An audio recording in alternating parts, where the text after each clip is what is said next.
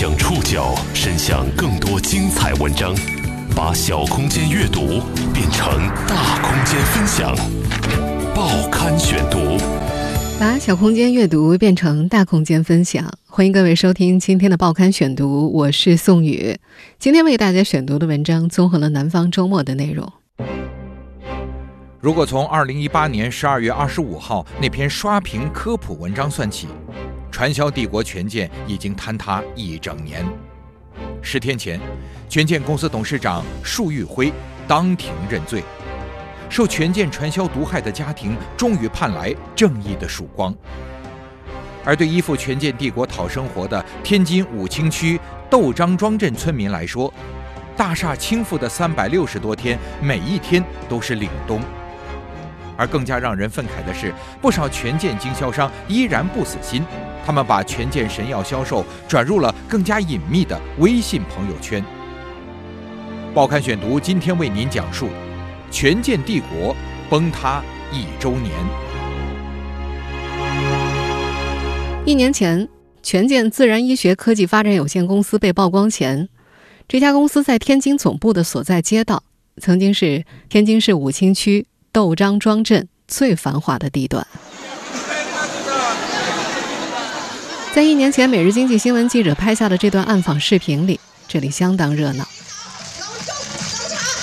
那会儿啊，每天有上万人从全国各地赶到这儿参会朝圣，带火了周边街道的几十家商铺、餐馆和小旅馆。火疗毛巾、全健资料、中医康复理疗师证等等，都能够在这条街上的商铺里买到。一位在权健总部门口卖权健周边资料的店主说：“光天津十八街麻花这儿一天就能够卖四千多块钱。”进不去会场的人就挤在门口的权健道上，十几米宽的双车道能够被围得水泄不通，来送客的电动三轮车都得摆动车头，见缝插针才能挤过人群。如今，一年过去了，权健道成了当地司机最不愿意去的地方。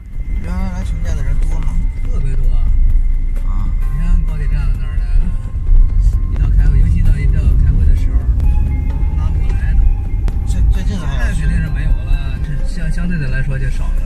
权健道的十字街口成了流浪狗的地盘，沿路走过行人寥寥，店面的卷帘门紧闭，依稀可以看到门内被刮除的火疗毛巾等字样。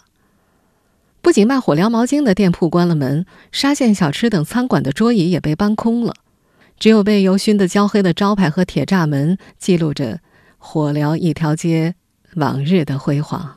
人还多吗？最近没人，没人了是吗？就最近没人了，就一就是那个新闻报出来之后就没人了。新闻一报就没人。雪崩始于二零一八年十二月二十五号，这天，医疗自媒体丁香医生的一篇文章《百亿保健帝国权健和他阴影下的中国家庭》刷屏网络。患癌女童周洋之死，牵扯出权健掌门人束玉辉及其权健帝国的传销沉疴。报刊选读曾经在。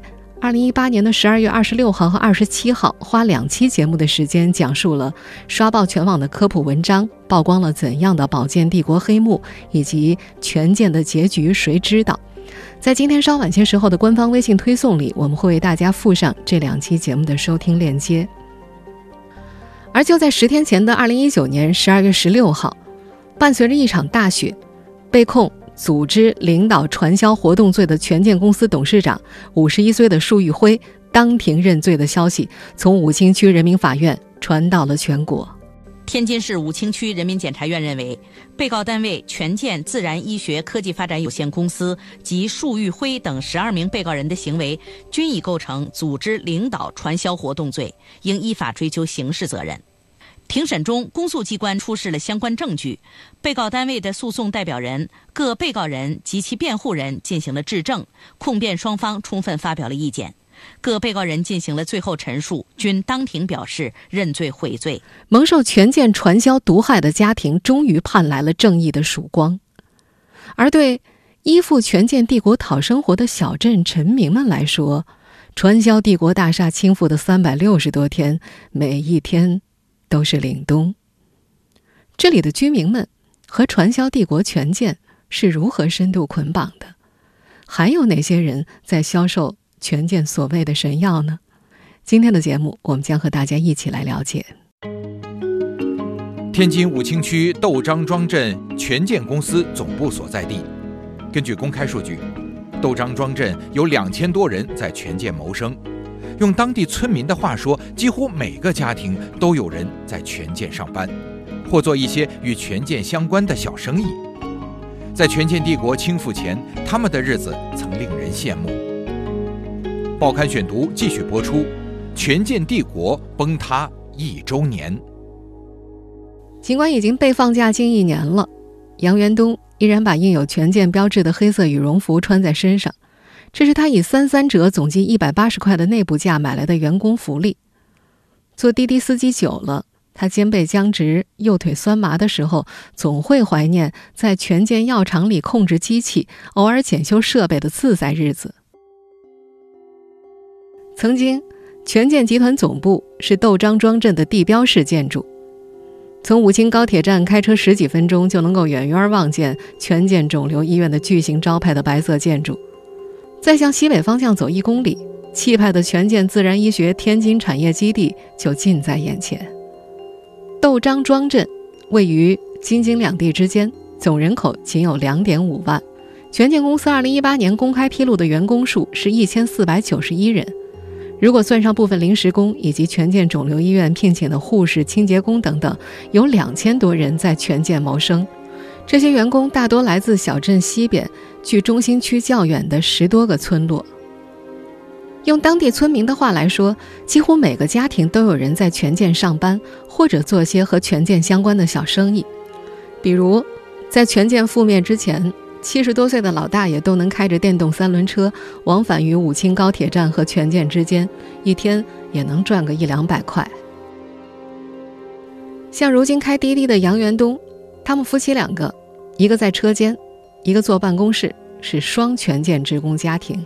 他们曾经是能够站上窦张庄镇鄙视链顶端的令人艳羡的存在。多位权健员工及其家属都透露。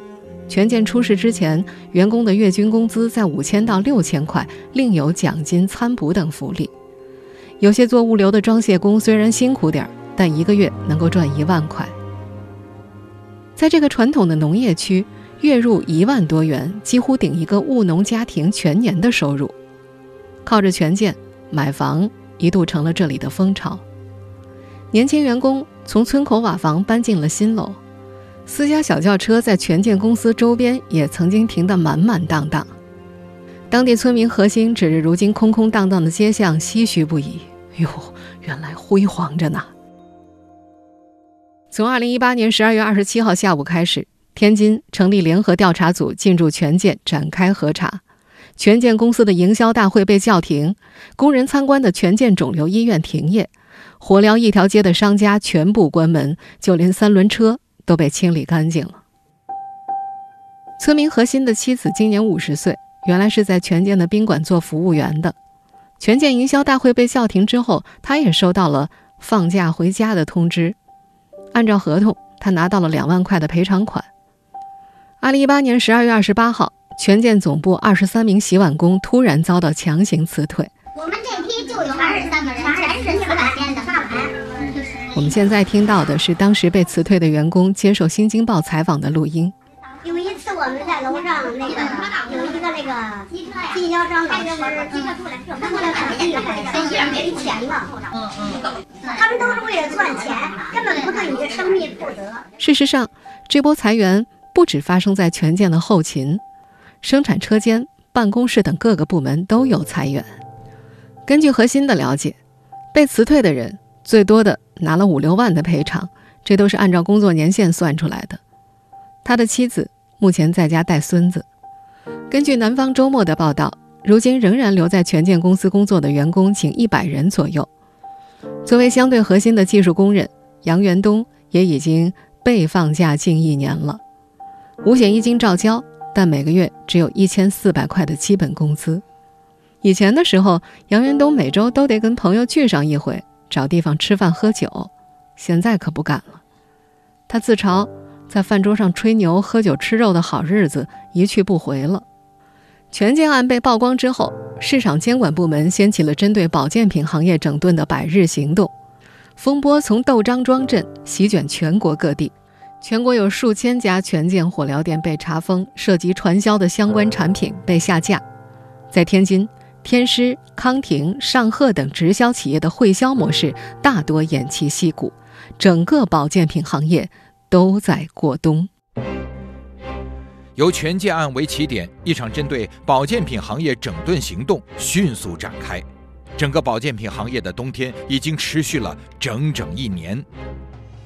依靠保健品帝国为生的村民怀念往年的好日子。过去的这一年，他们一直在打听他们的树总还会不会回来。报刊选读继续播出：权健帝国崩塌一周年。没人知道为什么权健会选择窦张庄镇，但束玉辉的师傅，天津天狮集团掌门人李金元也盘踞在天津市武清区。一九九三年，他贷款一千两百万，在当地建厂，进军保健品行业，有“直销开山鼻祖”之称。二零零五年到二零一六年，李金元一直位居天津首富。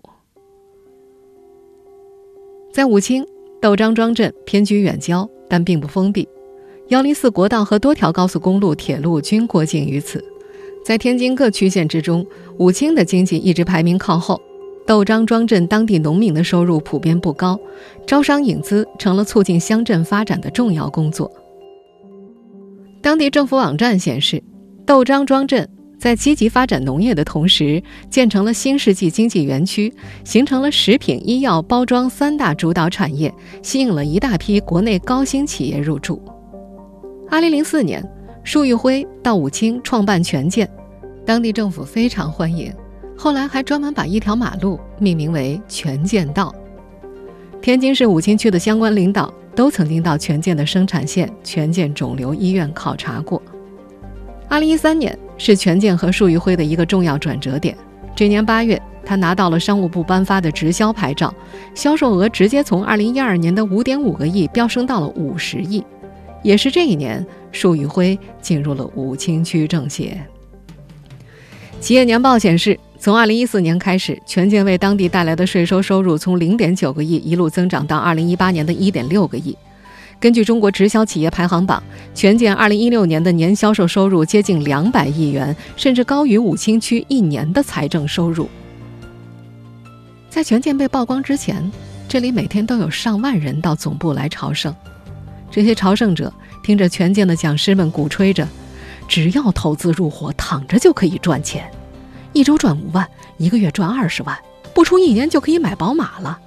在座的各位啊，都是未来的千万富翁、亿万富翁、一方霸主。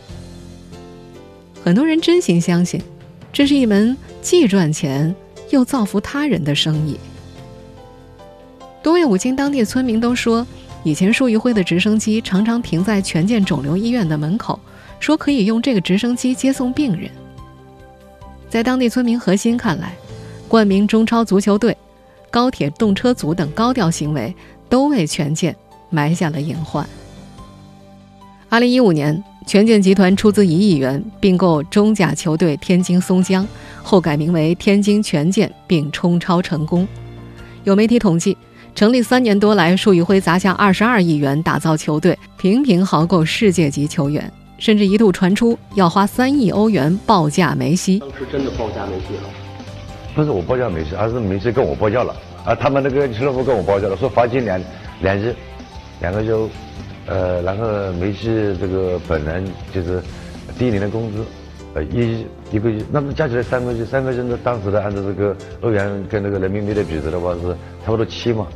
啊，差不多七的话，三千二十一，二十一个亿人民币嘛。那这种事情不排除以后我会。我们现在听到的就是束昱辉当年在媒体上放出的豪言，连球员也一度用上了权健的产品。二零一七年五月，权健国脚王永珀骨折之后，曾在微博上透露正在用权健膏药做治疗，相信很快会康复。权健事发之后，这条微博被悄然删除了。直到现在，窦张庄镇上的村民还是不敢相信，这家当地的明星企业会因为一篇微信文章走向倾覆。杨元东等权健员工也仍然热衷于打听丁香医生到底是个怎样的存在，他们的树总还会不会回来？权健帝国倒台时，雪花落满了整个小镇，靠权健生存的村民们失业了。他们原本以为这一切只是暂时的，避过了风头就会一切照旧，没想到帝国真的坍塌了。报刊选读继续播出，《权健帝国崩塌一周年》。宝剑帝国坍塌之后，曾受束玉辉庇护的臣民们最先记起了权健的好。杨元东笑着说：“以前呐，总觉得权健的食堂难吃。”但好歹有四菜一汤。去其他公司以后，同事说呀，新单位吃的是猪食。杨元东是土生土长的窦张庄镇人，四年前进入权健，手下有六条产品生产线。那时候药厂昼夜开工，工人工资是当地平均工资的几倍。生产车间的早班从早七点到晚七点，晚班则从晚七点到第二天早上九点，十几万粒胶囊。五个班，两天半就能完工了。被放假之后，杨元东也不是没想过再找其他工作，但很多条条框框都摆在眼前。三十五岁是第一道门槛他说：“年轻的还行，一过了三十五岁啊，如果没点技术，各大厂子都不愿意要。”他也不愿意再做回车间工人的老本行。他说：“做车间工人。”就算刚洗完澡去人多的地方，人家也嫌弃那种油味儿粘在身上。他们原本以为权健暂停会销只是配合调查，员工放假，火燎一条街的店铺关门几天，避过了风头，就会一切照旧的。没想到，二零一九年一月七号，《天津日报》头版评论文章称：“猛打、重打、真打，坚决铲除保健品乱象。”风暴。真的来了！权健公司实际控制人束玉辉因存在组织、领导、传销活动重大犯罪嫌疑，已于二零一九年一月七号被公安机关采取刑事拘留强制措施。我们现在听到的是央视新闻的报道。束玉辉被抓这天，正值权健足球队在阿联酋海外拉练的第一天。下班后看到手机上的新闻弹窗，球员们全都傻了。传销会销的潮水退去，权健帝国终于裸露出了光秃秃的架子。全国数千家火疗店被关闭，涉嫌欺诈、虚假宣传的保健品经营户被查，所有关于权健的宣传海报被撤掉，部分地区还查扣了涉嫌违法的保健食品。在天津，和权健有关的一切迅速消失了。曾经以权健冠名的权健足球队、乒乓球队分别更名为天津天海、天津乒乓球俱乐部。并完成由内而外的去权健化。刘元东说，在武清经济开发区，有企业听说前来应聘的是权健的前员工，印象分立马就打了折扣，不愿意招聘。不过，权健的员工也看不上这些开发区的企业。从镇上到开发区要一个小时，早晚高峰更是堵车，比他们之前顶多十几分钟就能到家吃上热乎饭差远了。更别提很多单位只招临时工，没有五险一金，不管饭，比轻工业的权健药厂更脏更累。难得看到有坐办公室的文职工作，工资才一百块钱一天。一年来，窦张庄镇这家明星企业依然是流量担当，但新闻里没有一条好消息。二零一九年十二月十六号，束玉辉。对组织领导传销活动的罪行当庭认罪的消息，在二十四小时之内传遍了这个小镇，传销的罪名再也洗不掉了。曾经积极招商引资的当地政府也彻底放开了对权健的庇护。二零一九年十二月十九号，南方周末的记者到窦张庄镇人民政府、人民法庭、武清市市场监督管理局打听权健公司的现状。工作人员都表示不了解相关情况，也不知道企业是否仍在生产或运营。这个冬天，随着权健集团董事长束玉辉当庭认罪，受权健传销毒害的家庭终于盼来了正义的曙光。可一切并没有就此结束。对千亿保健市场恋恋不舍的权健经销商们依然没有死心，他们把生意转回了更加隐秘的微信朋友圈，在私域流量继续捞金。报刊选读继续播出，权健帝国崩塌一周年。权健出事之后，思姐的生意更好做了。以前她在权健公司大礼堂的正对面经营一家卖火疗毛巾、权健资料、天津麻花的店铺，几千人来权健开会的时候，一家人顾店都忙不过来。二零一八年十二月二十七号，联合调查组进驻权健展开调查，火疗一条街的店铺都被关了，火疗毛巾权健文化衫砸在了手里，没人要了。但因为权健一度停产配合调查，保健品的供货却开始紧张了起来。思姐说：“那会儿大家都缺货，别说会员折扣价了，全价都抢不到。”身在窦张庄镇的地理位置优势，让思姐更加容易接触到货源。自称没参与过权健传销的她，开始在朋友圈卖起了权健产品，一台手机。上午接单，下午发货，微信、支付宝转账均可。为建立信任合作，赊点账先拿产品试用都可以，房租钱也省了。南方周末的记者调查发现，在这个冬天，权健总部周边的火疗一条街的多家店主都成了思姐的竞争对手。有些原本就做权健产品的经销商，继续在朋友圈里卖货，甚至能给出三折到四折的更大优惠。他们在朋友圈里展示的权健产品基本相同，在一年前的风暴中被多家媒体曝光的，声称能减肥、提高免疫力的麦香味的固体饮料，声称能治疗烫伤的紫草体用精油，还有号称能抗肿瘤、保肝解毒的灵芝孢子粉，还有那个宣称能预防妇科病的负离子卫生巾等等。根据思姐的描述。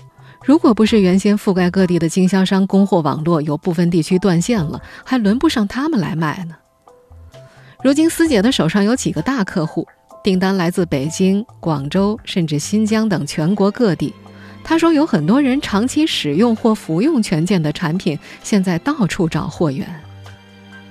在权健的网络会员系统被封、会销模式被叫停之后，传统的拉人头、入会员、拿提成的传销模式有所收敛了。权健疯狂扩张的保健品帝国正在退回微商销售模式。按照思姐的说法，权健的产品销售一直没停过，只不过不再让经销商来总部开会了。二零一九年十二月十九号，南方周末的记者向权健总部门口的门卫询问，去哪儿能够买到权健的产品？对方告诉他，原先找谁买的产品，还可以继续去找自己的上线购买。此前有媒体实地探访发现，权健厂区曾在2019年5月份悄然恢复生产，7月25号又再次停工了。有权健的工作人员在接受采访时表示，由于此前拖欠下游经销商产品，未履行合约供货，确实曾经恢复生产。南方周末的记者也调查发现。目前，微商在朋友圈里兜售的由权健生产的所谓新日期的产品，大多产自上述时段。按照微商们的说法，这是权健保健品改头换面的过渡期，已经有不少产品陆续改头换面、改变品牌包装了。他们号称，换了品牌和包装，不换里面的内容，只是不再出现权健的字样。但是，这些所谓的新产品是否和权健公司相关？新品牌和原产品的效果相同的说法是否属实？目前根本难以确认。在一年前的舆论风暴中，权健事件最能点燃公众愤怒点的就是虚假宣传。在微商的朋友圈里，这个问题丝毫不减。比方说，微商们依然宣称权健的负离子卫生巾能够治疗男性前列腺疾病，对女性更有消灭厌氧菌、活血化瘀、增强免疫力等种种神奇作用。根据南方周末记者的调查，这些微商出售的所谓权健产品或所谓的改换包装的升级版，根本就没有国家市场监督管理总局批准的保健食品蓝帽子标志。也就是说，他们在朋友圈宣称的所谓保健功效是没有任何依据的。一位权健的经销商王楠也在接受《南方周末》采访的时候提到，权健被查之后，他的生意受到了很大的影响，但他手上仍有很多老客户信任权健的产品，到处找产品。他自称自己不收传销下线，但可以固定找他拿货。他还说，权健注定要倒的，再过半年可能就没有权健产品在销售了。这些依然在朋友圈里销售所谓的权健神药以及所谓的权健神药替代品的微商们，让来自天南海北的受害者家属们很是愤怒。在多个权健传销手段揭秘群里，群友们义愤填膺。很多家庭妻离子散、负债累累，还有被权健产品贻误病情致死的，给社会造成的危害无法估量，还要让他们继续猖獗地做传销吗？根据二零一九年一月一号起实施的《中华人民共和国电子商务法》，曾经游走在灰色地带的微商，如今也被纳入了监管。但是，相比公开张贴广告或者线下集会交易活动，朋友圈广告的隐蔽性确实给市场监督管理部门的监管工作造成了难度，更难查处。二零一九年十二月十九号，天津武清区市场监管局的工作人员表示。他们不清楚权健是否还在生产，也不清楚微商推销是否和权健直接关联。他们还表示，如果消费者发现有虚假宣传或传销的情况，可以向当地市场监管部门进行举报。在今天节目的最后，我们还想多问一句：一年前，曾经给我们节目留言。有朋友或家人掉进权健的坑里的朋友们，你们的亲朋出坑了吗？他们醒悟了吗？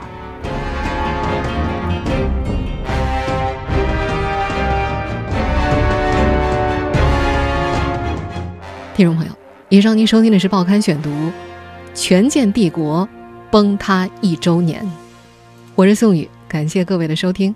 今天节目内容。综合了南方周末的内容，收听节目复播，您可以关注《报刊选读》的微信公众号“宋宇的报刊选读”。我们下期节目时间再见。如果阳光里面再见一次，如果欲望覆盖了全世界，如果简单呼吸竭尽全力，如果要放弃存在的意义。如果我们早已忘记最初的感觉，如果噩梦缠绕整个夜晚，如果要感受独自守候，拼命的寻找生命的出口，我想我忘记了快乐，或许是一切理所应当。曾想，却一直在眺望远方。我忘记了快乐，或许在错乱宇宙中央，本来会承载一直倔强。